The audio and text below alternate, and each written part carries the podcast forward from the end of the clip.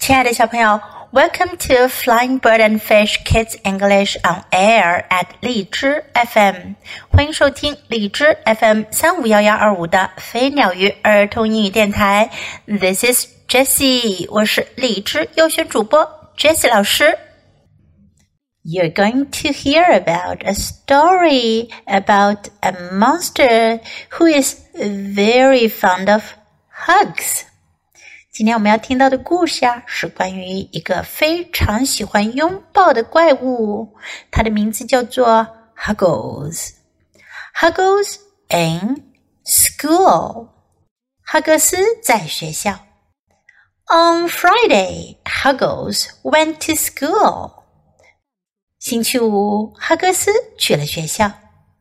He hugged all the children and all the teachers。他拥抱了所有的孩子们和所有的老师们。Then he fell asleep in the school library。然后他就在学校的图书馆里睡着了。He was asleep for a long time。他睡了好长时间。When Huggles woke up, it was Saturday. 当哈格斯睡醒时，已经是星期六了。There were no children and no teachers。学校里没有孩子们，也没有老师们。He was on his own。他自己一个人。No one to hug。He cried。他哭了起来。没有人可以拥抱。Huggles tried to hug a chair, but it was very hard. 哈格斯想要去拥抱一张椅子，可是椅子太硬了，and it did not hug him back，而且椅子也没有抱回他。He tried to hug a computer，他想要去抱一台电脑。It did not like being hugged. 可是这电脑不喜欢被人拥抱。It buzzed and flashed its lights. 它嗡嗡的响着，还闪着光。Who will I hug? cried Huggles. 哈格斯叫着说：“我要拥抱谁呀？”Then he saw the goldfish in a bowl on the table. 然后他看到桌子上鱼缸里的金鱼。 But the goldfish hated hugs. 可是那金鱼讨厌拥抱。It flapped its tail and jumped back in the bowl. Splash! 它摆动着尾巴跳回了鱼缸里。扑啦一声。Huggles sat on the floor and cried. 哈格斯坐在地板上哭了。 No one to hug, no one to hug，没有人可拥抱，没有人可以拥抱。Hello, Huggles, said the teacher. What are you doing here? 这时来了一位老师，他说：“你好呀，哈格斯，你在这儿做什么呢？”Huggles was very happy to see her. 哈格斯看到他好高兴。 I was on my own, he said. I had no one to hug. 他说：“我自己一个人，我没有人可以拥抱。” The teacher smiled and said, "I came in for some books. Now I am going home to make a cake. You can come with me." 老师笑了，他说道：“我是来拿几本书的，现在我要回家去做个蛋糕。” ”你可以跟我来。来到老师家门口，Come in," said the teacher. "This is my family, and we all love hugs." 老师说：“进来，这是我的家人，我们都很喜欢拥抱。” Huggles was very happy. Huggles 可高兴了。He hugged the teacher's partner. 他拥抱了老师的伴侣。He hugged three children. 他拥抱了三个孩子。He hugged two cats, one dog, and one parrot. 他拥抱了两只猫、一条狗，还有一只鹦鹉。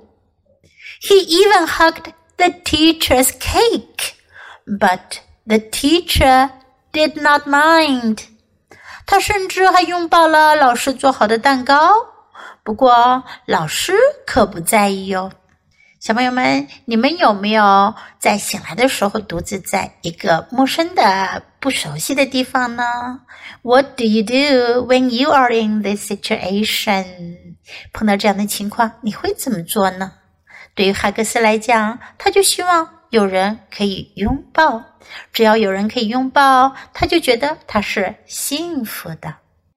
Now let's practice some sentences in the story. It was Saturday. 那是个星期六。It was Saturday. There were no children and no teachers.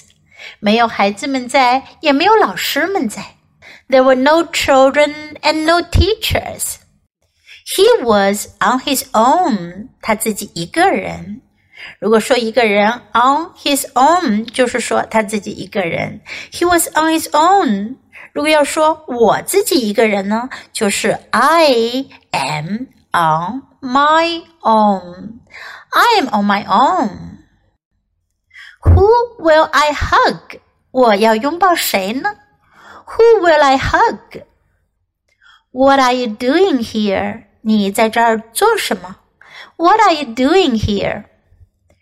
I was on my own. 我自己一个人。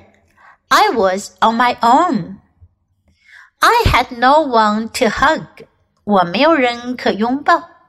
I had no one to hug. I came in for some books. 我是来拿些书的。I came in for some books. Now I am going home. 现在我要回家了。Now I am going home. You can come with me.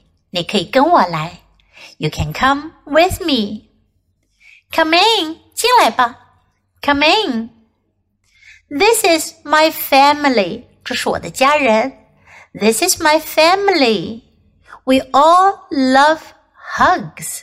我们都喜欢拥抱。 We all love hugs. Now let's listen to the story once again.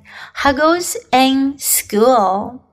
On Friday, Huggles went to school. He hugged all the children and all the teachers. Then he fell asleep in the school library. He was asleep for a long time. When Huggles woke up, it was Saturday.